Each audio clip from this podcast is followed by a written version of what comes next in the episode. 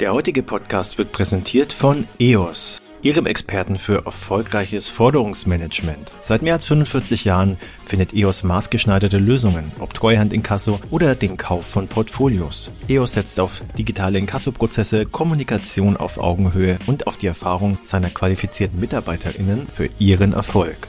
Nicht nur Forderungen in Deutschland, sondern auch weltweit. Entdeckt digitales Forderungsmanagement mit EOS unter www.eos-deutschland.de.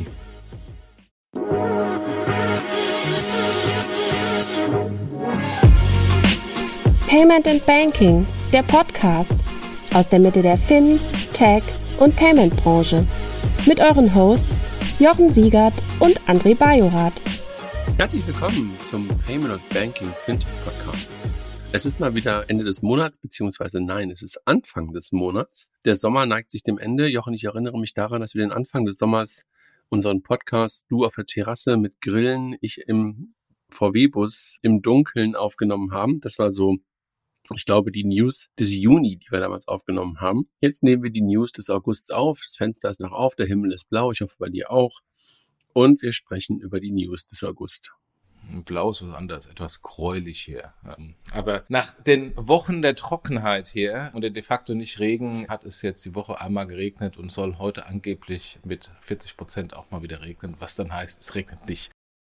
Ja, das war ja letzte Woche hier. Also ich wohne ja ähm, etwas außerhalb von Hamburg und hier war letzte Woche dieses Unwetter. Das ist wirklich ein, man glaubt es wirklich nicht, aber hüfthoch das Wasser die Straße runterlief. Das ist dann auch nicht gut. Das kenne ich ja hier noch von letztem Jahr. Um die Ecke ist die A. Das ist dann hier zum Glück nicht so passiert. Lass uns anfangen, Jochen, mit den News, bevor wir ähm, nur über das Wetter reden. Wir haben ein paar mehr, ein bisschen mehr Content als nur das Wetter. Eine News, ich weiß gar nicht, ob wir die im Juli schon hatten, die Herausforderungen, vor denen Nuri zu dem Zeitpunkt schon stand. Aber jetzt haben sie Insolvenz angemeldet und das ging dann relativ fix, wenn man, wenn man mal ehrlich ist und darauf guckt dass Nuri in den Verkettungen der verschiedenen Ereignisse, die sie, glaube ich, nur in Teilen selber zu verantworten haben oder nur selber zu ja, verantworten, ist der richtige Begriff haben, jetzt die Insolvenz anmelden mussten. Was sagst du dazu?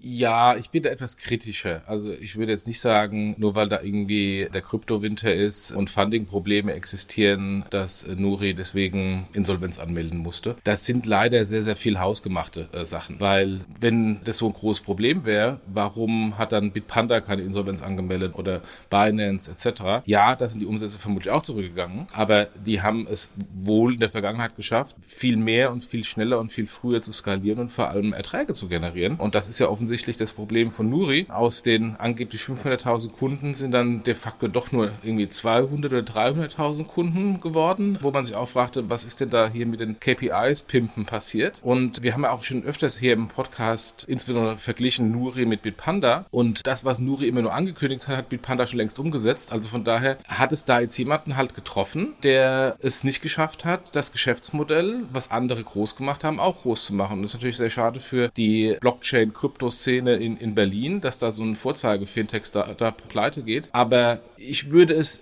nicht ausschließlich auf Kryptowinter und Funding-Situationen zurückführen. Was ich eigentlich meinte, war die Insolvenz von Celsius, deren Staking-Partner, der natürlich jetzt nicht von ihnen selber zu beeinflussen war. Und da war natürlich eine ganze Menge an Folgen dann auch für Nure mit verbunden. Und was ich eigentlich sagen wollte, war, also ich bin völlig bei dir. Ich glaube, in diesem Hype, in diesem Krypto-Hype, den wir halt hatten, in 2020, 2021 vor allen Dingen, war es wahrscheinlich schwierig, nicht erfolgreich zu sein. Und diese Zeiten nicht genutzt zu haben, um sich auf schlechtere Zeiten vorzubereiten, ist natürlich dann irgendwie ein bisschen doof. Andererseits ist natürlich manchmal einfach eine Frage von Timing, das weißt du selber. Wenn du dann im Fundraising bist und es gerade irgendwie, warum auch immer, dann so passiert, dann bist du natürlich irgendwie in so einer Abwärtsspirale, die du dann, und das meinte ich so ein bisschen mit, nicht alles selbst verschuldet, die du dann kaum noch aufhalten kannst. Da kannst du, glaube ich, wahrscheinlich machen, was du willst, da kannst du strampeln. Ich glaube, in die Situation sind sie wahrscheinlich reingeraten, weil sie ja scheinbar schon seit Beginn eigentlich des Ukraine-Kriegs, glaube ich, eigentlich in Funding-Gesprächen waren und möglicherweise vorher zu selbstbewusst waren. Ne? Das ist natürlich dann eine Frage, wo man sich selber auch an die eigene Nase fassen muss, ob man da vielleicht dann ein bisschen zu gierig war. Aber du weißt ja auch selber, dass das dann auch nicht immer nur eine Frage des Managements ist, sondern auch manchmal eine Frage der anderen Gesellschafter sind, die dann möglicherweise dann auch noch ein bisschen ich will den Begriff versuche ich gerade mal zu vermeiden, aber vielleicht ein bisschen gieriger sind und bestimmte Angebote vielleicht nicht mehr wahrnehmen wollten. Ich weiß es echt nicht. Also keine Insights, sondern einfach nur gerade Mutmaßungen und ein Stück weit eigene Erfahrungen, wie es manchmal laufen kann in solchen Funding-Runden. Und das war ja scheinbar das, die größte Herausforderung von Nuri. Und ich gebe dir recht, sie haben einfach wahrscheinlich in den guten Zeiten nicht bestmöglich darauf reagiert, vorzusorgen und halt auch nicht dafür gesorgt, dass sie halt in Richtung Profitabilität hätten gehen können, weil dann wäre das Problem halt so jetzt nicht aufgetreten. Ne? Ja, ich gebe dir recht mit vielen Punkten. Nochmal ein kritischer Einwand. Wenn die KPIs und die Zahlen gestimmt hätten, dann hätten sie auch trotz Celsius und trotz aktuellem Kryptowinter und trotz aktueller zurückhaltender Funding-Situation Geld bekommen. Es gibt auch neue Runden hier, haben wir jetzt äh, nicht drin, weil es ja eigentlich jetzt in, in aktuellen Monat ist. Topi haben 45 Millionen mitten in genau dieser Krise geraced. Also es geht durchaus. Und bestes Beispiel kam jetzt irgendwie gestern die AGBs, wo Nuri mir neue AGBs zugeschickt geschickt hat am 2. September, wo es dann steht, wenn ich zustimme, gelten die dann ab dem 1.8. So, äh, wie das? Und wenn man den Link drückt, wo die AGB-Änderungen dargestellt werden sollten, kommt ein DocuSign-Dokument, wo es heißt, der Termin ist abgelaufen, das Zertifikat ist abgelaufen, man sieht da nichts mehr. Also es sind natürlich auch gute Gründe zu sagen, Kryptowinter und Funding-Situation, aber wenn Nuri gute Zahlen gehabt hätte, wäre es aus meiner Sicht auch kein Problem gewesen, dann vielleicht mit einer Downround die Firma weiter zu finanzieren. So ist halt zur Insolvenz gekommen. Das sind aus meiner Sicht dann eher die hausgemachten Probleme, nicht die externen Probleme. Wir, wir mutmaßen gerade. Aber du weißt selber, manchmal, das, das wollte ich damit sagen, klar, muss man sich immer an die eigene Nase fassen und nicht nur nach außen zeigen. Aber manchmal bist du halt in so einer Abwärtsspirale, die dann kaum noch aufhalten kannst. Und da kannst du machen, da kannst du machen, was du willst. Und ich glaube, da sind sie reingeraten mit den verschiedenen externen Einflussfaktoren, die dann wahrscheinlich auf einen schrecklichen, nahrhaften Boden von nicht gelösten Problemen in der Firma getroffen sind. Ne? Und das ist, glaube ich, das, was du meinst. Und naja, ich bin mal gespannt, wie es weitergeht. Nach vorne schauend. Angeblich wäre das Interesse ja sehr groß. Das kann ich mir durchaus vorstellen, dass da alleine vom Acquihire-Segment da das nicht unspannend ist. Es ist allerdings natürlich auch ein Setup, das ein Großteil bei der Solaris Bank ausgelagert ist, wo man sagt, was ist denn eigentlich der tatsächliche Mehrwert von, von Nuri und was kauft man denn da tatsächlich an eigener Plattform? Deswegen bin ich mal gespannt, wie es da weitergeht. Total. Und das, was du ja gerade beschriebst mit den AGBs, lässt natürlich darauf schließen, dass jetzt auch nicht mehr alle unbedingt mit voll Power daran arbeiten, also an Nuri selber. Das macht es natürlich dann auch manchmal nicht leichter, das zu übernehmen, was dann wirklich noch über ist. Ne? Aber bin ich auch gespannt, wie es mit Nuri weitergeht. Da muss man auch eins sagen, Jochen, und das ist ja auch manchmal eine Herausforderung, wenn du im Fundraising bist. Die Firma hatte halt schon eine History. Und das kommt natürlich nochmal hinzu. Möglicherweise auch ein Cap-Table, der nicht mehr ganz so einfach war und halt auch schon ein paar Mal Renaming und halt, wie gesagt, eine Historie, die ja jetzt nicht irgendwie zwei Jahre alt ist, sondern acht, sieben, sowas in der Kante. Mit verschiedenem Management, ja auch durch Schicksalsschläge, weil einer der Gründer ja, glaube ich, auch irgendwann einen schweren Unfall hatte, nicht mehr dabei war. Also da kommen natürlich echt viele, viele Sachen zusammen und nochmal, ich will es jetzt gar nicht, sollen keine Ausreden sein, aber es ist dann auch echt eine Gemengelage, die dann zusammenkommt, die hier, glaube ich, gerade wirklich echt schicksalshaft dann am Ende war. Absolut. Also die, vor allem das Alter, das kenne ich ja noch von unseren Traxpay-Diskussionen, die dann auch zum, zum Management-Buyout geführt haben. Bei uns war es auch der gleiche Investor wie bei, bei Nuri mit, mit Early Bird. Und der Fonds bei uns damals war schon derart alt und da haben sich natürlich auch schon sehr große Unicorns in dem Fonds herauskristallisiert, dass man dann mit diesem alten, mit dieser alten Fondsgeneration kaum Interesse hat, als Venture-Kapitalgeber nochmal Geld reinzugeben, weil man hat ja im Grunde ein Payout von sieben bis zehn Jahren und wenn die Company vor sieben Jahren schon gefundet wurde, will man eigentlich in drei Jahren auszahlen. Und dann fällt es natürlich umso schwerer als Venture-Kapitalgeber, dann nochmal ein Pivot oder nochmal massiv frisches Geld reinzugeben, weil es natürlich dann die Auszahlung dem Fonds gegenüber den LPs nochmal massiv nach hinten streckt. Und wenn der Fonds ohnehin schon zwei, drei, vier X mit anderen Unicorns zurückgezahlt ist, schreibt man es es lieber ab. Ich weiß ehrlich gesagt gar nicht momentan, wer Gesellschafter bei, bei Nuri war. Early Bird war drin, HTGF war drin, Maschmeyer war drin mit Alstein. Alstein, okay. Mehr weiß ich nicht. Ja, schon wirklich relativ viele deutsche deutsche VCs, ne, die da sozusagen mit mit mit mit drin waren. Ne? Also ähm, ich gucke gerade mal ganz kurz, aber man sieht es ehrlich gesagt gar nicht so richtig, weil die Nuri GmbH, das ist jetzt gerade, ist ja lustig. Man sieht, aha, na egal. Also du hast ja gerade schon welche gesagt und die, die ich hier gerade sehe bei North Data, ist irgendwie, glaube ich, nicht das, was ich erwartet hätte. TechCrunch muss vielleicht mal gucken. Ja, habe ich jetzt gerade nicht gemacht.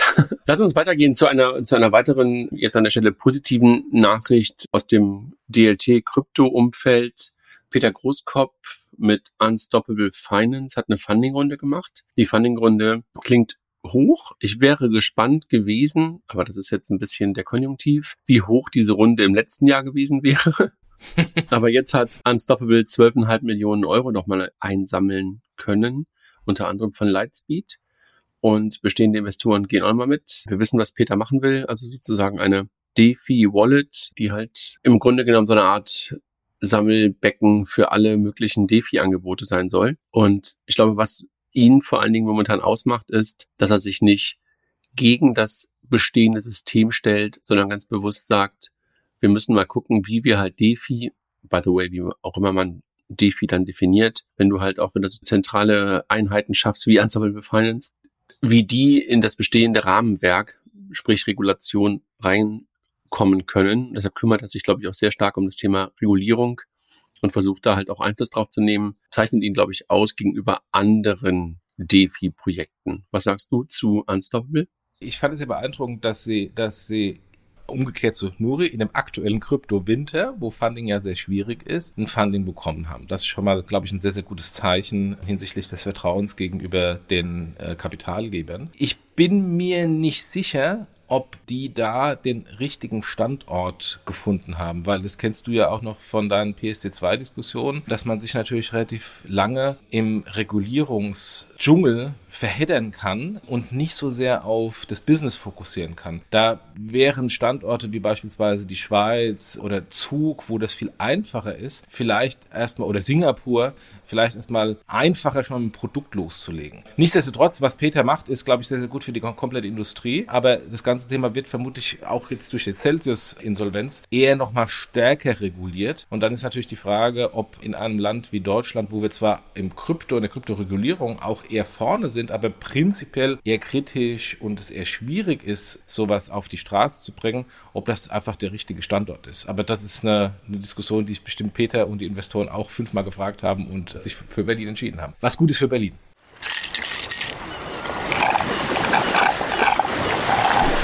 Na, wünschst du dir auch schon den Urlaub zurück? Dann haben wir genau das Richtige für dich. Three Days of Fintech, dein Fintech Getaway zum Jahresabschluss. Payment and Banking feiert die Szene mit drei Tagen Top-Events für Fintech und Digital Finance. Seid vom 16. bis zum 18. November live dabei bei den Fintech des Jahres Awards der Transactions 22 und der CryptX. Los geht's am 16.11. mit den Fintech des Jahres Awards, unserem Gala-Dinner und der großen Fintech des Jahres Show, wo wir die relevantesten und innovativsten Unternehmen aus der Finanztechnologie prämieren. Dieses Jahr bunter und spannender als je zuvor. Weiter geht's am 17.11. mit der Transactions 22, die Rückkehr unseres legendären Events mit den wichtigsten Köpfen der Digitalisierungs-, Payment- und Banking-Branche. Lernt aus erster Hand von den Experten der Szene, was die Fintech-Branche aktuell bewegt und wo die Trends von morgen liegen. Das große Finale steht dann im Zeichen von Web 3.0 und der Blockchain. Erlebt die Zukunft des Internets, der Finanzwelt und der Geldanlage auf der CryptX und lernt von den wichtigsten Köpfen der Branche alles über Trends und Entwicklungen rund um Krypto Blockchain und digitale Assets. Also, worauf wartest du noch? Sicher dir jetzt deine Tickets und folge dem Link in den Show Notes.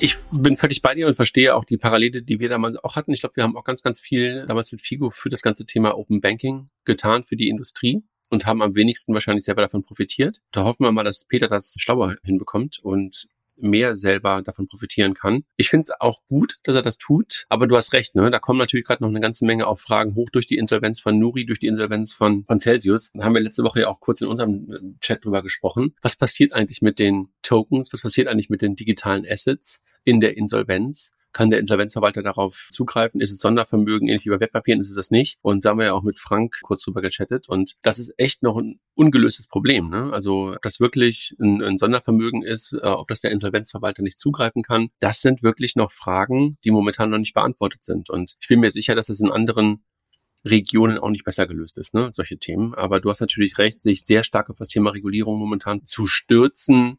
Das scheint in Deutschland, Schrägstrich Europa, eigentlich ein ganz guter Weg, weil wir hier weit vorne sind, gerade bei den Regulierungen. Gleichwohl gebe ich dir recht, stoppt es dich natürlich dabei, das eigentliche Produkt voranzutreiben. Aber hoffen wir mal, dass sie eine gute Balance hinbekommen zwischen wir treiben unser eigenes Produkt, unsere eigene Firma in die richtige Richtung und wir versuchen halt für das gesamte Ökosystem die Regulierung in die richtige Richtung zu treiben. Da gab es noch ein anderes Beispiel, wo das auch sehr offensichtlich war, mit Smava die ja auch heute heißt es DeFi, damals war es irgendwie Crowdlending, aber die ja auch so eine Art so eine Art DeFi-Modell hatten und sehr viel Zeit verbracht haben, dieses dieses Modell von Crowdlending und P2P-Lending überhaupt regulatorisch hinzubekommen, haben dafür wahnsinnig viel Zeit verbraucht und dann ist ihnen die Puste ausgegangen und sie mussten schnell Geld verdienen, haben dann gepivotet zu einem Kreditvergleichsportal. Und das eigentliche Modell, wo wo Smava so sehr sehr viel Zeit reingegeben hat, ist davon auch mal nicht groß gemacht worden. Und die die dann quasi im Windschatten gefahren sind, auf, auf das aufgesetzt haben, was, was Smava mit der BaFin aufgesetzt hat. Also von daher, ich drücke, ich drücke Peter und dem ganzen Team die Daumen und hoffe, dass sie diesen, diese Balance zwischen Business und neue Wege mit der Regulierung zu gehen gut schaffen. Ja, wir kommen zum nächsten, zur nächsten News und die Überschrift ist vielleicht ein bisschen misleading. Es ist FinCraft und die Baderbank geben Kooperation bekannt. Ich glaube, das ist nicht wirklich eine Kooperation, sondern FinCraft ist ein neues digitale Anlageplattform Startup, ich glaube, ich weiß gar nicht genau woher, die so wie ich das verstehe, eigentlich ein neuer Neo-Broker sind und vielleicht Neo-Broker, vielleicht auch ein bisschen eine Mischung aus Robo und Neo-Broker und die die Baderbank einfach als White-Label-Bank für, das, die, für die Depotführung benutzen wollen. Die richten sich an Börsenneulinge. Da gibt es momentan aus meiner Perspektive eine ganze Menge an Unternehmen, die in diese Richtung gehen, also die diesen Anlagehype, den wir vor allen Dingen auch in 2021 hatten, versuchen zu nutzen. Und das haben wir ja auch auf unserer letzten Banking Exchange diskutiert. Diese Vertikalisierung auch wiederum von Anlageprodukten, die ja auch in Teilen ermöglicht wird durch so etwas wie eine Baderbank, durch solche Firmen wie Upwest, äh, durch solche Firmen wie Lemon Markets. Die geht weiter voran. Wir hatten diese Vertikalisierung sehr stark auf das Thema Frauen, sehr stark auf das Thema Neulinge, sehr stark auf das Thema Gen Z. Und FinCraft ist, glaube ich, jetzt ein weiteres davon. Wie findest du das? Kann ich nur unterstreichen, was du schon gesagt hattest. Ob jetzt, ob Finkraft es schafft, in diesem sehr umworbenen Markt herauszustechen, schauen wir mal. Was ich allerdings viel spannender finde in dem Kontext, ist, dass mal wieder die Baderbank das ist. Und die Baderbank sich da so ein bisschen als White Label Bank im Fintech-Bereich wie die Solaris Bank herauskristallisiert, aber mit dem starken Fokus auf, auf Trading. Nur, nur Trading, ne? weil sie einfach wirklich eine reine Wertpapierbank ist. Und da, zumindest in dem Bereich, die Solaris Bank bietet das ja auch an, aber ich glaube nicht so mit dieser Tiefe wie die Baderbank, da eine, ein schöner Wettbewerb herrscht. Also ich finde das, was, was Nico Bader, das ist ja der, der Inhaber der Baderbank, ähm, also sozusagen der, der Sohn des Gründers, was er da gemacht hat in den letzten, würde mal sagen, fünf bis zehn Jahren, finde ich beeindruckend. Wir haben uns mal kennengelernt auf einem Neujahrsempfang der Deutschen Börse. Und das war zu einem Zeitpunkt, als das Thema Fintech gerade so richtig Hype war und alle darüber geredet haben. Die Deutsche Börse hatte gerade bei uns investiert. Da saßen wir dort gemeinsam. Und da war der noch, ehrlich gesagt, weit entfernt davon, White Label Bank zu werden. Und dann haben wir uns ein paar Mal auch getroffen und ich habe gemerkt, wie es bei dem klickte. So ähnlich vielleicht ein bisschen wie bei der Sutor Bank, die ja auch schon immer normales White Label Geschäftsmodell hatte. Die haben immer schon enabled. Sutor Bank hat immer schon Vermögensberater und, und Vermittler und sowas enabled. Und die Bader Bank war halt auch immer so ein Stück weit ein Enabler. Und das haben die halt ausgebaut. Ne? Die haben das halt jetzt nicht so gemacht, dass sie auf der grünen Wiese ein neues Kernbankensystem, ein neues wie soll ich sagen, Open API-System gebaut haben, sondern sie haben wirklich geguckt, okay, was haben wir, welche Assets haben wir? Und da sind natürlich teilweise einfach Assets, die du halt auch gerade im Wertpapiergeschäft brauchst. Ne? Das ganze Thema Abrechnung, die ganzen steuerlichen Fragen, das sind ja Themen, die sind einfach pain and yes, aber die können die halt schon immer. Und das macht sie natürlich dann aus. Also ja, sowas wie eine Scalable zum Beispiel gehen ja auch auf eine Baderbank schon von Anfang an. Und das finde ich schon wirklich echt beeindruckend, wie die, da kann man fast schon sagen, so ein Pivot, ja, und die Pivot ist es eigentlich nicht, sondern eher eine Geschäftsfelderweiterung hinbekommen haben. Chapeau nach München, beziehungsweise die sitzen etwas außerhalb von München, da wo, glaube ich, auch die Fonds Service Bank die ganze Zeit immer saß. Absolut. Also sehr, sehr beeindruckend. Den wollten wir schon immer mal auf einer unserer Konferenzen haben und ich frage eigentlich Nico jedes Mal an und ich glaube beim letzten Mal war es die Entlassung seiner Tochter zum Abitur, warum er nicht kommen konnte, aber wir versuchen es weiterhin. Frag doch mal für die Transactions an.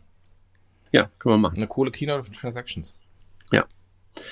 Jochen, nochmal Crypto. Wir haben irgendwie dummerweise nicht so richtig geordnet thematisch. Die Kolleginnen und Kollegen von Coinbase, die ja eigentlich das Unternehmen der ganzen Kryptoindustrie in den letzten, wahrscheinlich sagen, würde ich mal sagen, drei Jahren waren. Und ich erinnere mich mal an den Podcast von Philipp und Philipp, also den Doppelgängern, wo der eine Pip auch immer gesagt hat, ey, Coinbase ist absolut eine Wette, weil sie sind auf der einen Seite, also sie machen eigentlich alle, sie machen Schaufel und, und, und Spitzhacke und gleichzeitig sind sie halt auch noch Börse. Also die können eigentlich gar nichts falsch machen. Die Zahlen sprechen gerade eine bisschen andere Sprache, ne? 1,1 Milliarden Verlust im letzten Quartal. Wenn man da reinschaut und guckt, wie die denn zustande kommen, haben die eine exorbitant hohe Kostenbasis. Und im Grunde ist das eine gleiche Situation wie Klarna, dass die in den guten Zeiten jegliches Gefühl für Kosten ignoriert haben zugunsten von, von Wachstum. Und das fällt ihnen natürlich jetzt auf die, äh, auf die Füße, wo der Umsatz einfach zurückgeht. Und äh, Pip macht ja auch mit dem, das gute Beispiel mit Vergleichen Charles Schwab oder ich glaube auch irgendein Börsenbetreiber haben einen Bruchteil der OPEX-Kosten von Coinbase, also sprich Headcount-Kosten und was auch immer die da noch sonst an, an internen Kosten haben. Und das ist eigentlich das Hauptproblem von Coinbase. Und ich kann mir vorstellen, dass Coinbase da hart gegenwirkt. Also ja, es gab ja auch schon Entlassungen Bewertung. Ist die Frage, ob dann der CEO, der vorher so wahnsinnig Geld rausgehauen hat, auch der richtige ist dann für so einen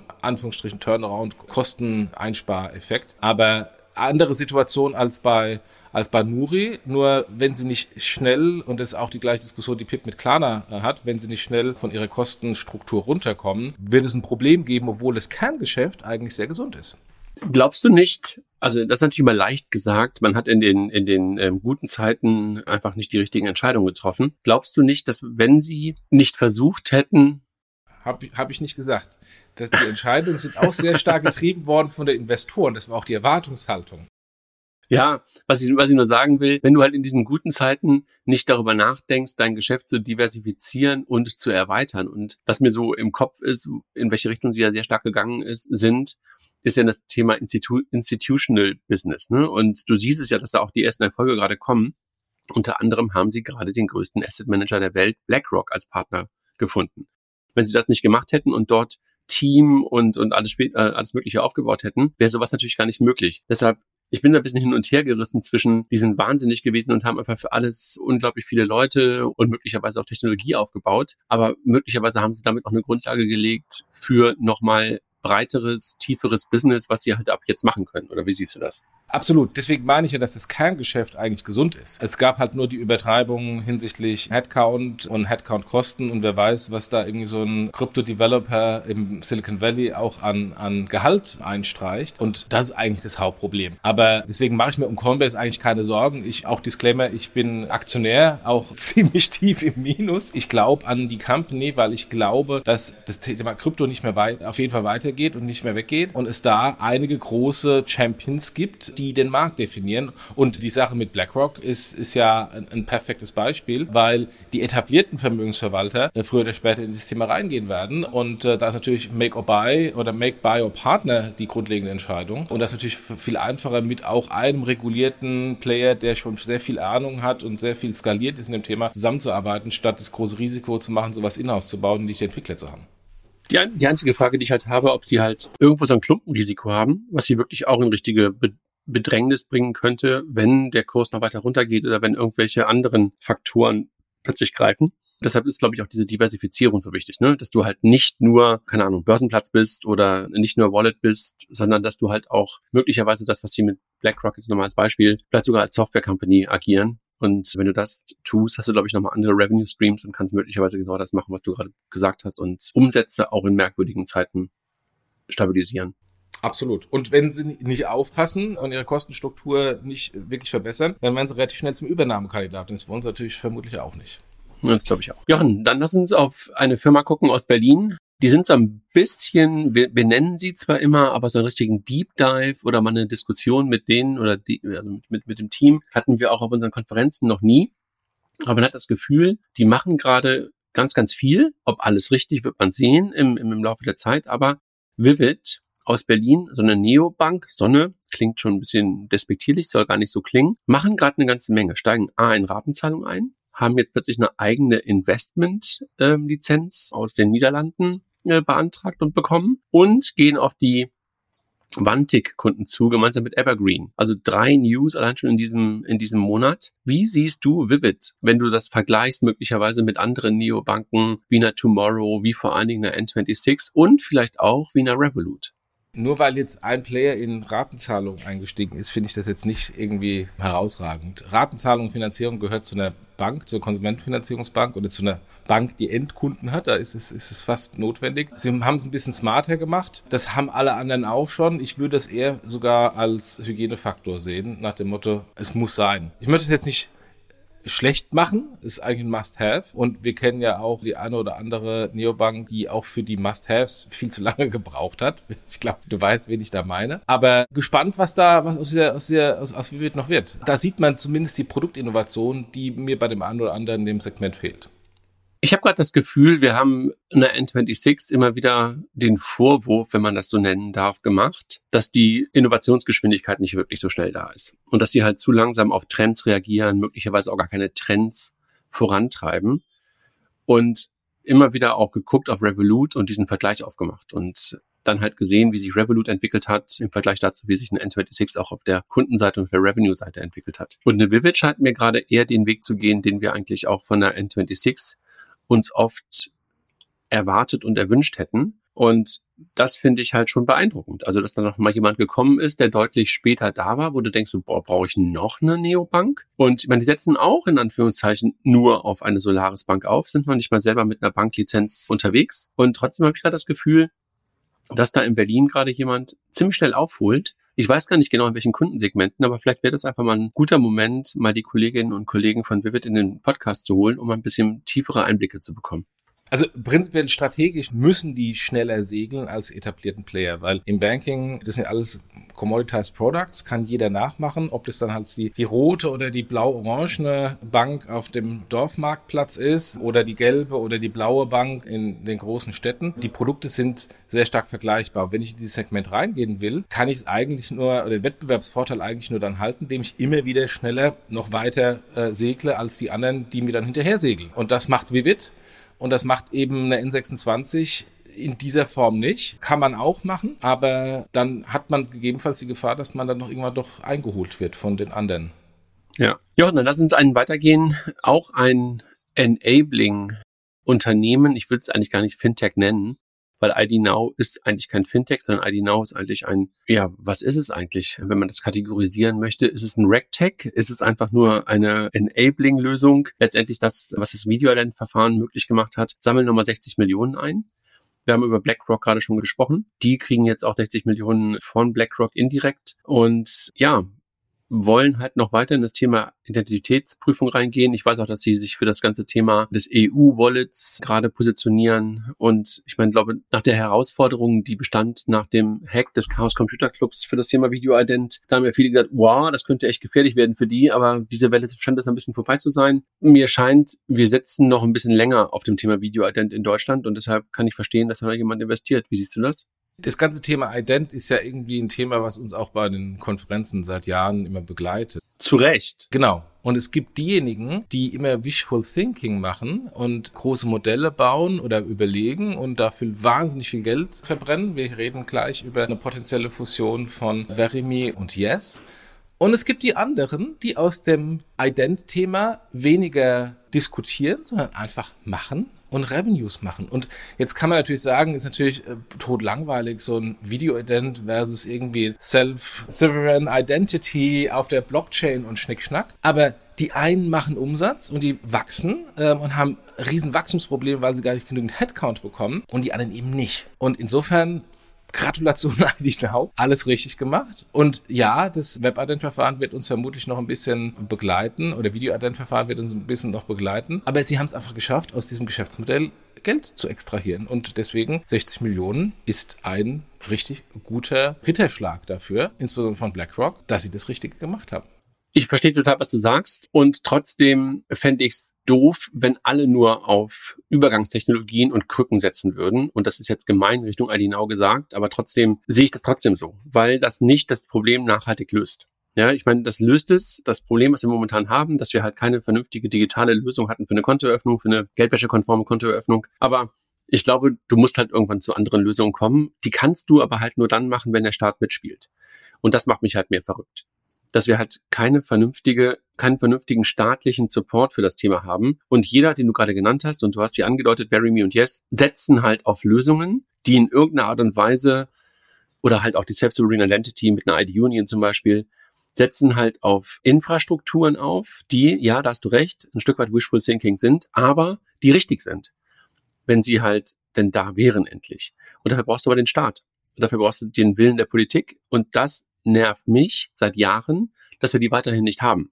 Ich meine, wir werden ja verrückt in den letzten Monaten und Jahren, gerade auch während Covid haben wir das ja wieder gesehen, wie analog wir noch sind. Und die digitale Identität, die nutzbare online-digitale Identität ist so etwas wie, ich weiß gar nicht, wie, wie der Vergleich ist. Es ist keine Autobahn, weil die Autobahn ist das Internet, wenn man, wenn man das vergleichen möchte. Aber mindestens mal, ich weiß es nicht, irgendwie ein Fahrschein oder sowas oder ein Enabler, weil ohne das kannst du halt in der digitalen Welt ohne eine vernünftige Identifizierung nicht viel machen. Und ich glaube, wir stehen uns und da bin ich nicht immer bei den ganzen Kritikern aus dem, aus dem CTC und, und, und, und Lilith macht da auch einen großartigen Job in, in vielen Teilen. Da bin ich nicht bei den ganzen Leuten, die das ganze Thema halt von vornherein immer aus einer sehr, sehr kritischen Perspektive, datenschutzrechtlich und möglicherweise auch so ein bisschen ethisch betrachten, sondern ich glaube, wir müssen einfach auch mal loslegen. Ich weiß, das ist eine totale Basisinfrastruktur. Da muss man auch stark drüber nachdenken. Ich habe das Gefühl, wir zerreden dieses Thema der digitalen Identität, einer staatlichen digitalen Identität seit Jahren und stehen auf der Stelle. Und das macht mich wahnsinnig. Und das ist natürlich immer wieder genau die Chance für Unternehmen wie WebID, wie ID Now und andere, sich da breit zu machen. Aber ich glaube, wenn du langfristig darauf guckst, musst du eigentlich zu anderen Lösungen kommen. Du hast vollkommen recht, ich unterstreiche alles, was du gesagt hast. Jetzt überleg noch mal an die Diskussion, die wir gerade eben mit Pivots und Nuri hatten. Du kannst natürlich jahrelang diesem großen Kuchen hinterherrennen und verlierst auf dem Weg mehr und mehr Vertrauen, weil du kein Revenue generierst und weil du immer wieder versprichst und nicht lieferst. Oder du kannst einfach sagen, ich mache jetzt mal Skalierung, auch vielleicht auf dieser blöden, dummen Übergangstechnologie. Aber ich habe dann eine gesunde Basis, eine gesunde Ertragsbasis, um dann, wenn dieses Geschäft dann tatsächlich kommt, da durchzustarten. Alles gut.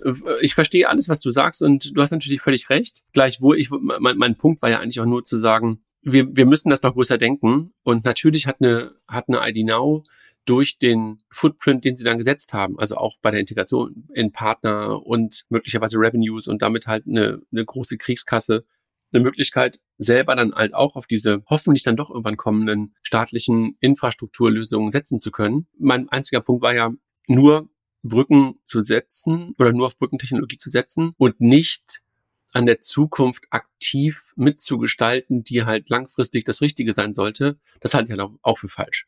Und deshalb habe ich halt gerade ein Plädoyer versucht zu finden, halt auch nochmal ein Appell an die Politik, ich hasse diesen Begriff eigentlich, dass man da wirklich endlich ernsthaft loslegen muss. Und ich glaube, das kannst du wahrscheinlich auch nur tun, wenn du halt auch über so etwas nachdenkst wie eine VeryMe war da eigentlich gar nicht falsch vom Setup in Richtung einer Private-Public Partnership denkst, weil du brauchst halt beides. Du brauchst die Industrie da drin, weil wenn der Staat das alleine macht, haben wir, glaube ich, in Deutschland in den letzten Jahrzehnten auch gesehen, wird's scheiße.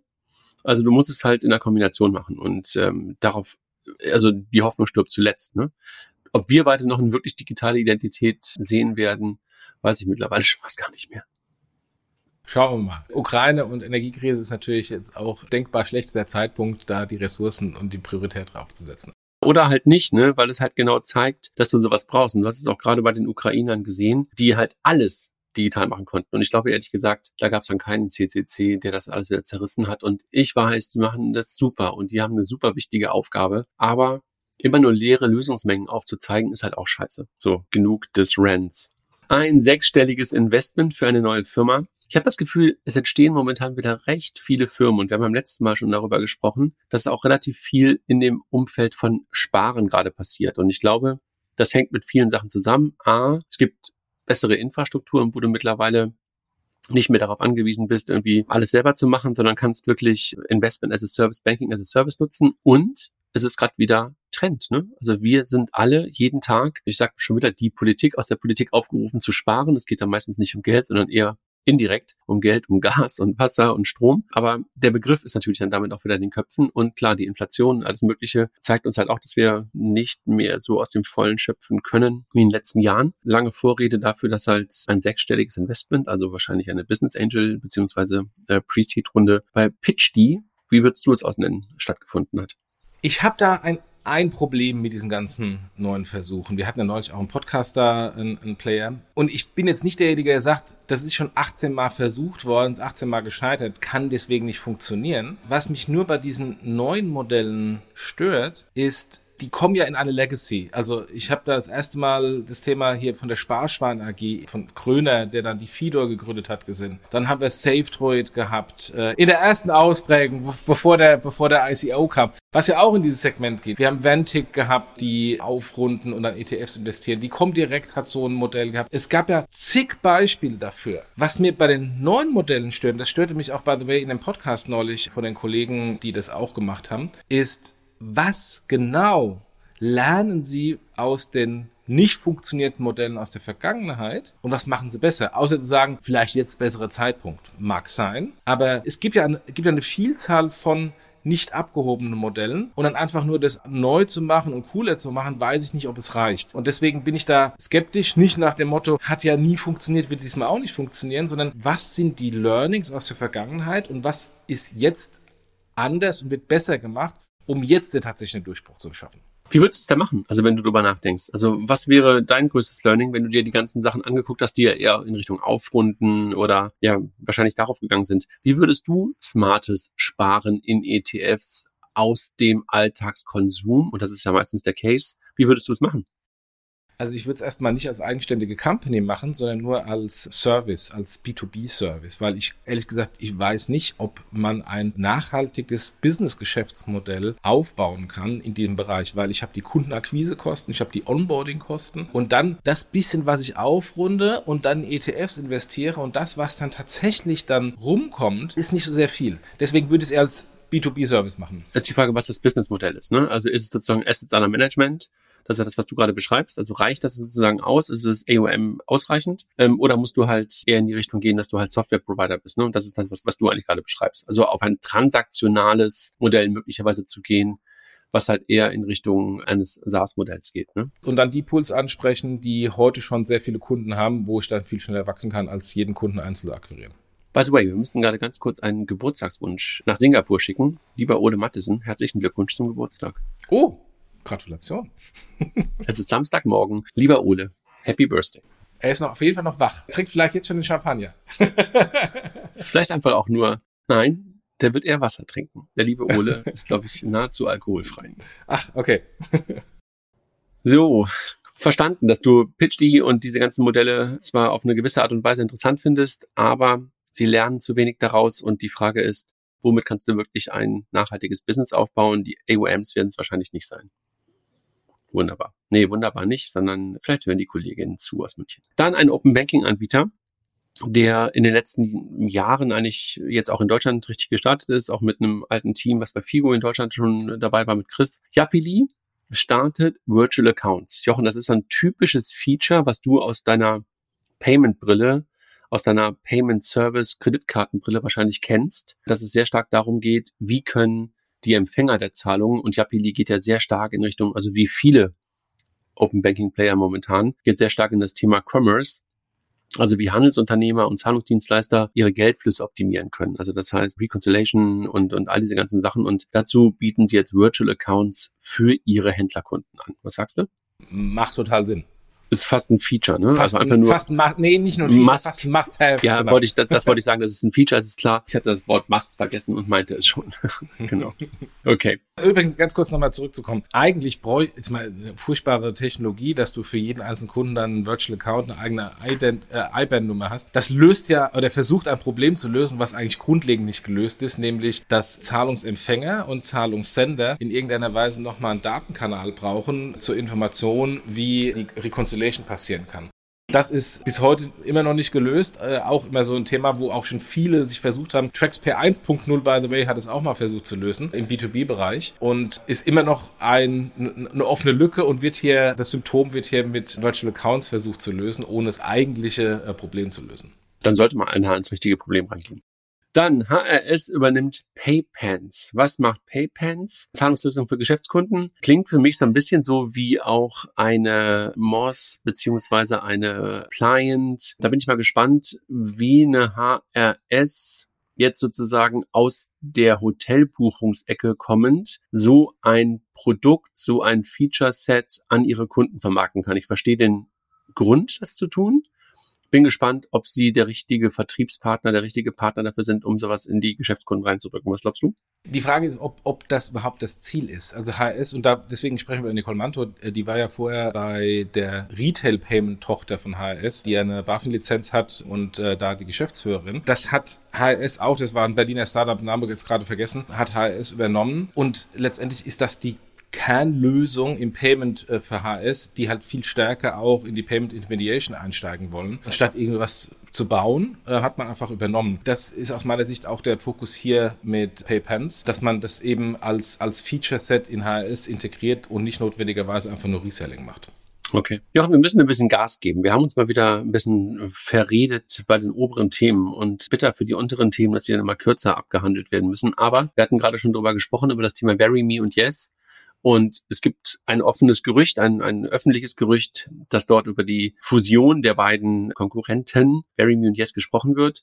Ich erinnere mich daran, dass diese Nähe wir schon sehr, sehr früh versucht haben herzustellen, wenn du dich erinnerst. Als wir damals Holger Friedrich, der damals, glaube ich, sogar der CEO von Barry Me in der Anfangsphase unter Daniel Goldscheider mal irgendwann zu einem nächtlichen Plausch gemeinsam mit Raphael auf einer Bühne der ersten, glaube ich, Banking Exchange hatten, wo wir halt auch immer gesagt haben, hey, eigentlich brauchst du nicht zwei, eigentlich brauchst du nur eins. Ist ein bisschen her. Ich glaube, das war boah, 2017, 2016 oder sowas, wo wir die erste Banking Exchange gemacht haben. Sechs Jahre später, nee, wahrscheinlich war es 2017, weil 2017 erst jetzt gegründet wurde. Geht's jetzt in die Richtung? Nee, 2018. 2018 ist VeryMe gegründet worden, Entschuldigung. Also ja, und wir hatten ja die auch dann später auch immer wieder auf Konferenzen, teilweise auch andere Vertreter der beiden Unternehmen. Du weißt, ich war, ich war nie ein so ein großer Freund von Verime, war immer sehr kritisch auf das Thema und muss leider sagen, jetzt rückblickend, äh, ich wurde in vielen meiner kritischen Gedanken leider bestätigt. Die grundlegende Frage, die sich mir stellt, ist, ob Verime und Yes, wenn die zusammengehen, ob es tatsächlich die Probleme der beiden löst. Ich würde eher zurückzukommen hier auf ID Now oder WebIdent eher sehen, dass äh, einer von beiden mit jemandem fusioniert, der heute schon Volumen hat und dann deswegen auch die Zeit und den Revenue sich einkauft, um auf die neuen Modelle dann zu gehen. Aber ja, gucken wir mal. Dann Quanto und Penta, die Fusion hat ja schon stattgefunden und jetzt gab es das erste Mal Zahlen, rund 200 Millionen, die Penta, die der Penta-Exit ähm, eingebracht haben könnte. Wie schätzt du das ein? Ich glaube, ein richtig guter Zeitpunkt für ein Exit. Es war quasi, bevor das Fenster sich schließt, wo man nicht weiß, ob die Bewertungen zurückkommen, fast das letzte, letzte Möglichkeit für Penta, die Penta-Gesellschaft, da rauszugehen. Das ist natürlich nicht das, was man sich eigentlich vorgestellt hatte. Die wollten ja eine, eine Funding-Runde mit 500 Millionen machen und garantiert auch äh, Unicorn werden. Das hat nicht funktioniert und es macht aus meiner Sicht sehr, sehr viel Sinn, weil Penta so viel Hype drum war, wirklich skaliert à la N26 oder à la Revolut oder à la Konto Konto haben sie nicht. Und da ist natürlich da die grundlegende Frage, nehme ich nochmal neues Geld aus und glaube dann zu skalieren oder gehe ich zusammen mit einem paneuropäischen, mit einem Player und mache dann einen paneuropäischen Champion raus. Und das macht sehr Sinn. Und ich glaube ja an diesen paneuropäischen Case für Small Medium Businesses. Ich weiß, da habe ich eine relativ alleinige Meinung in unserer Runde mit ein paar anderen, aber ich glaube daran. Ich glaube, dass du das tun kannst. Ich glaube, dass du das in Teilen noch viel schlauer vertikalisieren musst, aber du kannst, glaube ich, viele, viele Dinge für bestimmte Zielgruppen gleich bauen. Und natürlich musst du das dann in Frankreich ein bisschen anders ausrollen als in Spanien, in Deutschland und, und, und Dänemark. Aber ich glaube, da gibt es so viele Dinge, die gleich sind, dass du das als paneuropäisches Game spielen kannst. Absolut. Dann kurze Meldung Scalable Capital. Wir erinnern uns, rund zwei Jahre her, da gab es so einen Datenschutzvorfall bei denen. Hast du Geld bekommen schon? Du warst so dabei, oder? Ich glaube, ich glaube, dass du ehrlich gesagt klagen müsstest. Ne? Also so, okay. Ähm, okay. so jedenfalls verstehe ich das. Das Landgericht München hat einigen Klickern Recht gegeben und Scalable Capital hat scheinbar keine Berufung eingelegt und äh, zahlt jetzt Schadenersatz an einen anderen Kunden für diesen DSGVO-Fall. Dann ein neues Startup und ich habe den Gründer kürzlich im Podcast von Finance Forward gehört bei Casper. Atlantic Money startet in Deutschland. Eine App im Grunde genommen, die nichts anderes tut. Und ich fand den Podcast wirklich stark, weil der Gründer selber sehr stark darauf gefochten oder darum gefochten hat, dass er sagt, wir wollen einen spitzen Use Case machen. Also eher, wenn ich an die Diskussion, die ich mit Kilia manchmal hatte, was ist Feature, was ist Produkt, was ist Company, eher sehr stark in Richtung Feature Company ähm, argumentiert hat, wenn du weißt, was ich damit meine. machen im Grunde genommen Auslandsüberweisung. Und das halt zu einer fixen Gebühr und super, super easy. Das, was TransferWise vor zehn Jahren, glaube ich, gestartet hat, versuchen sie gerade nochmal neu zu machen und nochmal günstiger als ein TransferWise. Du suchst nach einem besonderen Weihnachtsgeschenk für deine Mitarbeitenden und GeschäftspartnerInnen? Wir haben eine Empfehlung, von der wir selbst begeistert sind. Sondermoment entwickelt Icebreaker-Fragespiele für Teams, die inspirierende Gespräche fördern und Teamzusammenhalt stärken. Und das auf Deutsch und auf Englisch. Erfahre mehr auf sondermoment.com/teams und sichere dir jetzt mit dem Code PAB22 satte 20% Rabatt. Damit sorgst du sicher für eine Überraschung und überzeugst mit einem Geschenk, das garantiert nicht 0815, sondern bedeutsam ist. Sondermoment.com/teams. Du hast eigentlich schon alles gesagt. Ich weiß nicht, ob das, ob das, ob die Gründung für so eine Company jetzt der richtige Zeitpunkt ist im Kontext auch der ganzen digitalen Euro, CBDC-Diskussion und Kryptodiskussion, weil wenn CBDC kommt, dann werden auch die etablierten Überweisungssysteme signifikant günstiger werden. Und dann ist natürlich die Frage, was ist denn meine Existenzberechtigung als, als Startup? Also das löst ein Problem auf der alten Infrastruktur und da haben wir gerade die Diskussion gehabt mit Ident. Jetzt haben wir hier einen Player, der auf Basis der alten Infrastruktur ein neues Modell machen will. Das kann funktionieren, wie im Ident-Bereich, kann aber auch nicht funktionieren. Mal gespannt. Ja, du hast halt immer Korridore, die halt einfach noch so etwas brauchen. Ne? Du brauchst es ja zum Glück im, im, im Euro-Raum schon lange nicht mehr. Damit ist ja nicht der Addressable Market schon immer kleiner geworden, ehrlich gesagt. Und trotzdem entstehen diese Modelle. Und ich musste gerade noch mal ein paar Überweisungen machen in Richtung UK und habe es dafür genutzt. Und ich war wirklich beeindruckt, ob des einfachen Onboardings und ja, wie gesagt, wie einfach das Ganze auch war. Und Transferwise habe ich auch mal irgendwann probiert und genutzt. Das war eher kompliziert. Die Integration von Wise in die N26-App, die ist auch ganz gut gelungen und die ist auch wirklich easy. Aber die Transparenz über die Kosten ist da dann auch wieder deutlich weniger gut, als ich sie jetzt bei Atlantic Money gesehen habe. Also ich fand das wirklich mal einen anderen Ansatz, weil, weißt du, dieses ganze Trara, bla bla, Bullshit-Bingo rund um das Thema Super-App hat er mit einem sehr einfachen Satz irgendwie dann auch äh, weggefegt. Man so, glaube ich nicht dran, wir machen halt eher ein Feature. Ja, so Echt guter, ja, irgend, ja, sagst du jetzt so einfach so daher. Äh, Gibt es ja lange Diskussionen und äh, kannst du mit vielen VCs auch drüber sprechen. Ähm, aber gut, Lieber machen, das, das, das mag ich Unternehmer. Einfach machen und nicht so lange diskutieren. Interessanter Typ jedenfalls, der Gründer. Dann die Tomorrows hier aus Hamburg verabschieden sich von ihren Free-Konten. Da gab es lange Zeit immer das Versprechen, dass die Early Bird-Kunden eigentlich für immer free sind. Sind sie jetzt nicht mehr. Und zum 15.10. beenden sie das und danach gibt's kein Gratiskonto mehr, sondern du musst halt wechseln auf fünf bis sieben Euro. Da merkt man, dass alle in Richtung der Profitabilität getrieben sind.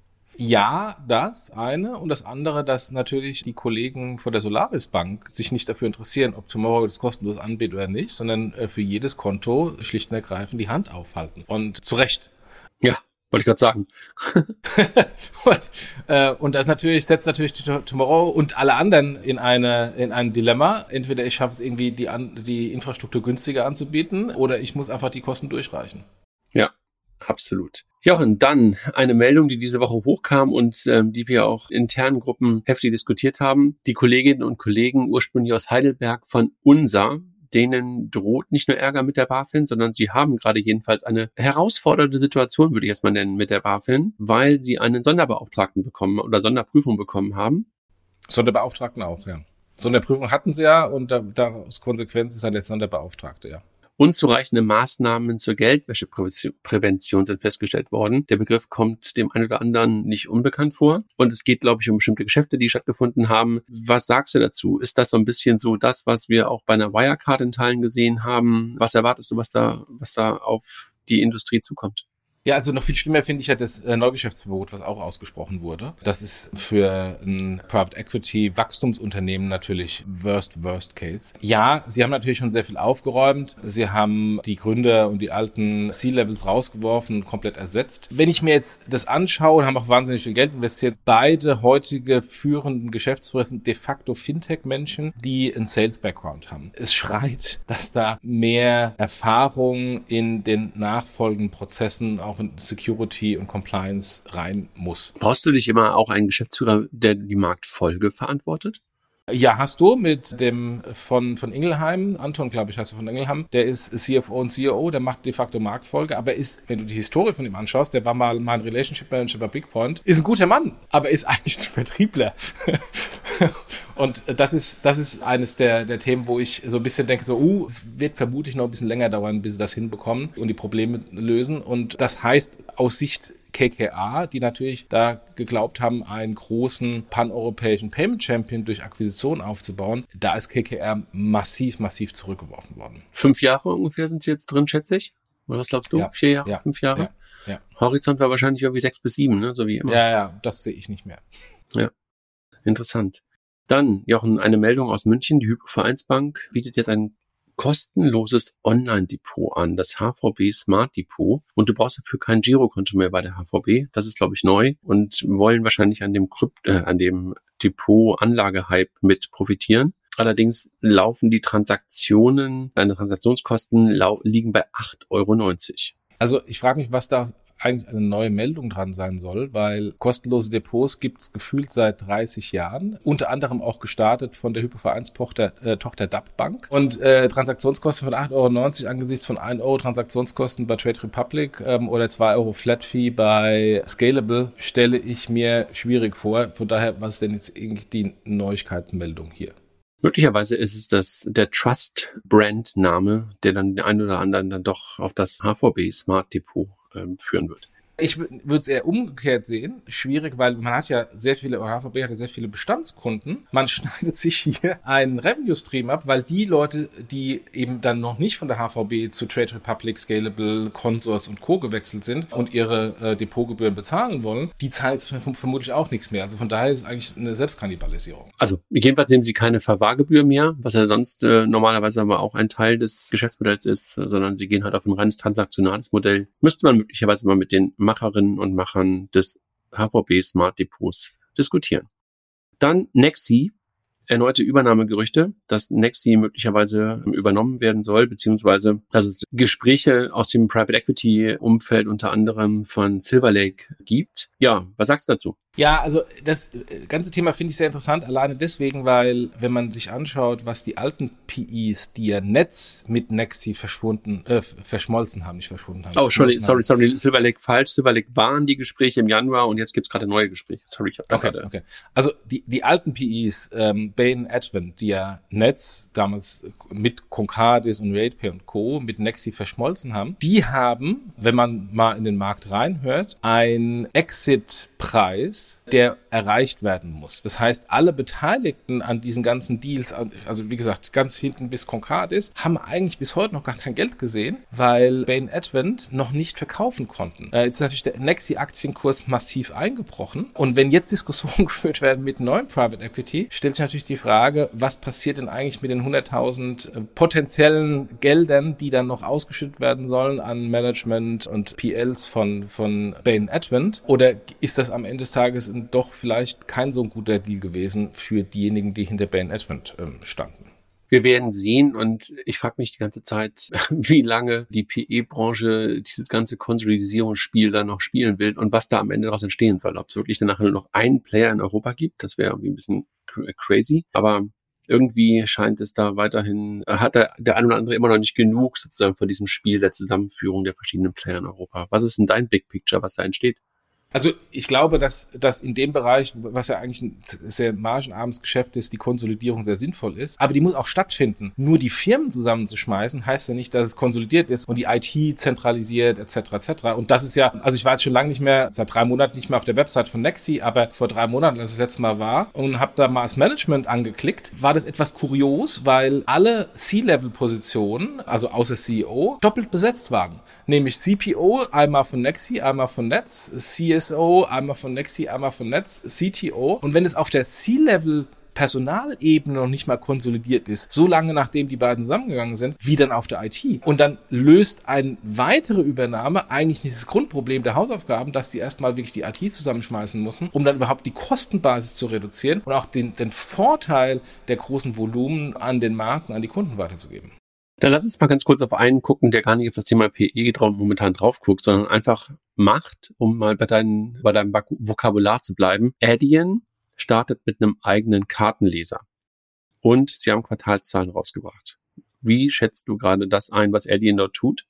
Ich hatte ja vor einiger Zeit eine Infografik bei Payment Banking gemacht, wo ja schon gesehen wurde, dass Adyen und äh, Stripe viel stärker wachsen als die Netz, die Worldlines und, und wie sie alle heißen, die noch verblieben sind in Europa. Und damals wuchs, also es war das Jahr 2021, wuchs Adyen und Stripe mit 70 Prozent Jahr über Jahr. Damals wurde schon so gesagt, na ja, ob die das wirklich schaffen, das ist Corona-Sondereffekt. Jetzt sind es um 60 Prozent gewachsen. Zum Vergleich, die anderen sind irgendwie um 5 15 Prozent gewachsen. Das zeigt, dass Adyen und Stripe und jetzt hier Adyen mit den Kartenlesern einfach machen und wachsen und wachsen und wachsen und diese ganze Inhouse-Legacy eben nicht haben und die Schere geht weiter auseinander. Und insofern Gratulation an die Kollegen in Amsterdam, die machen einen verdammt guten Job. Und jetzt im Kontext Börsenbewertung finde ich, dass Adyen auch sehr abgestraft wurde und finde hinsichtlich den, den Multiples, die Adyen hat versus Worldler und Nexi, finde ich Adyen durchaus attraktiv. Weil sie abgestraft worden sind wegen der nicht so stark gewachsenen Quartalszahlen oder warum sind sie abgestraft worden? Ja, die sind im Dotcom-Abstrafen oder im Fintech-Abstrafen einfach mit auch abgestraft worden. Aber das Kerngeschäft bei denen, jetzt kann man natürlich sagen, die Multiples sind immer noch die richtigen, vielleicht muss auch noch wieder was zurückgehen, aber das Kerngeschäft bei denen wächst besser, ist besser aufgestellt als die großen paneuropäischen Wettbewerber. Also keine Anlageempfehlung, macht euren eigenen Research. Der Jochen sagt nur, er findet sie attraktiv. Ich halte sie nicht. Auch Disclaimer. Ich finde sie einfach wirklich nur äh, aus der Produkt- und Company-Sicht deutlich besser aufgestellt als der Wettbewerb. Dann, Jochen, lass uns auf die Personalmeldung gehen. Wir sind mit den News durch und wir sind auch schon über einer Stunde. Smartsteuer komplettiert die Geschäftsführung. Zum 1.8. kommt Eike Hirsch dazu zu Smartsteuer. Stefan Heine zusammen und Björn Weide, den man ja auch jedenfalls mindestens mal von Twitter und ich glaube, wir hatten ihn auch mal im Podcast irgendwann kennen, äh, verlässt das Unternehmen und hat aber auch schon was Neues. EFT oder sowas. Ich glaube, eine Firma, die ein Trikotsponsor irgendwo gerade geworden ist. Da ist Björn jetzt neuer Geschäftsführer geworden. Ja, Gratulation. Genau. Dann dein Kollege Markus Ruprecht verlässt TraxPay und übergibt das operative Geschäft und bleibt aber natürlich weiter wahrscheinlich äh, Gesellschafter und auch im Beirat. Und jetzt wird, wie heißt er, Markus wohlgeschaffen, äh, rückt in die Geschäftsführung auf oder war schon vorher Geschäftsführer? Nee, nee, war Head of Product vorher. Markus war früher Head of Trade bei der Hypovereinsbank und dann bei Trustbills und, und ist dann zu TraxPay geholt worden von Markus Rupprecht als Chief Product Officer und geht jetzt in die Geschäftsführung. Dann gibt es gerade relativ viel Personalkarussell bei, bei den Kolleginnen und Kollegen in Düsseldorf bei der APO-Bank. Da kommt man, glaube ich, gerade momentan gar nicht mehr nach, welcher Vorstand jetzt bleibt, welcher Vorstand jetzt geht und wie das Ganze neu besetzt wird. Da siehst du, glaube ich, gerade mal, was eine IT-Migration für eine Welle nach sich ziehen kann. Ne? Das ist wirklich beeindruckend, finde ich. Und ehrlich gesagt haben wir das ja die ganze Zeit schon immer so ein bisschen von der Seite beobachtet. Und schon die Ankündigung damals, was sie tun wollten, der Weggang von der Fiducia GRD auf ein neues System von Avalok war es, glaube ich, damals. Da haben wir schon die, der eine oder andere gedacht, so, wow, das wird echt eine Challenge, dass die wirklich den kompletten Kernbanksystemwechsel verziehen wollen. Und das zieht wirklich echt immer noch seine Kreise. Ne? Ja, man sieht, wie IT Auswirkungen hat auf Nicht-IT-Leute. Ja, und, und, und sorry, das noch kurz zu ergänzen. Ich habe ja in meinem, in meinem Freundes- und Bekanntenkreis relativ viele Ärzte und Heilberufler. Die Stimmung über die Apotheker- und Ärztebank ist weiterhin sehr gedrückt, würde ich erstmal nennen. Vermutlich, sonst würde es natürlich auch nicht die Diskussion an der Spitze geben, ja. Gut, Jochen. Da gibt's auch eine kleine Meldung. Damien Perriat wird neuer Chief Commercial Officer von Billy und für die internationale Expansion zuständig. Finde ich sehr super, weil ich hatte Damien damals eingestellt als mein Mitarbeiter bei PayPal, hat mit mir Financial Products ähm, aufgebaut, ist dann länger bei PayPal geblieben, hat dann eine interne Karriere bei PayPal gemacht, war Frankreich Manager, war, ich glaube, Südeuropa Manager von oder Head von, von PayPal und ist dann zu Birdline gewechselt und jetzt in die Fintech-Szene gekommen, nach Berlin. Jetzt kommen die Franzosen nach Berlin. Ich habe ihm schon gratuliert, aber er will nicht umziehen. Er wohnt im Moment in Amsterdam und wird nach Berlin pendeln. Das ist übrigens ein, ein, ein schön, wie du das gesagt hast, sehr super. Ich glaube, zu super gibt es, glaube ich, gar, kein, gar keine Steigerungsform, aber sehr super ist ja wirklich dann, da freust du dich ja sehr. Jochen, dann noch ein Hinweis. Transactions und CryptX und Fintech des Jahres finden statt. Ich glaube 16., 17., 18. November. Es gibt Tickets, es gibt auch Kombinationstickets. Sprecht uns an, wenn ihr dabei sein wollt, entweder als Unternehmen und das Ganze supporten wollt oder halt persönlich. Wir haben auch wieder Rabattcodes. Du hast welche, ich habe welche, Mike hat welche, Nicole hat welche, Kilian hat welche. Also wenn ihr irgendwo das Gefühl habt, dass ihr nicht den vollen Preis bezahlen könnt, bezahlen wollt, könnt ihr uns auch ansprechen für einen Rabattcode. Ansonsten freuen wir uns, wenn wir so viele wie möglich von euch in Person an den Tagen in Offenbach und Frankfurt treffen können. Wir verbinden die Transactions mit der CryptX und ich glaube, Jochen, vielleicht kannst du noch ganz kurz immer das Datum checken, aber ich glaube 16., 17., 18. November stimmt, glaube ich, ne? Ja, also 18 habe ich auf jeden Fall im Kopf. Rest kann ich noch nicht bestätigen. Ich gucke mal mal. Hier ist es. 17. November ist die Transactions, 18. ist CryptX, 16. Fintech des Jahres. Also 16., 17., 18. hatte ich doch richtig im Kopf. Jochen, das war's. Ich gehe jetzt zum Spendenlauf der Schule meiner Töchter und muss jetzt eine Stunde laufen. Ach, du musst laufen. Das ist ja interessant. Ja, ich laufe mit denen. Die Spendenläufe der Schulen bei uns, da laufen die Kinder. Ja, das tun die auch. Das tun die auch. Und das Schlimme ist, ähm, äh, da habe ich jedes Mal daneben gelegen, weil ich dachte, so gibt es eine generöse äh, Spende pro Runde und meine Kinder hören dann einfach nicht auf zu laufen. so, stopp, stopp, stopp. Und ich laufe zusammen mit meinem Patenkind, was auch in dieser Schule ist. Und deshalb, das mache ich so als Motivation, laufe ich mit denen. Ah, okay, gut. Gut, dann. Dann mach's mal gut und äh, gute, gut, guten Lauf. Dankeschön. Alles klar. Tschö. Tschüss.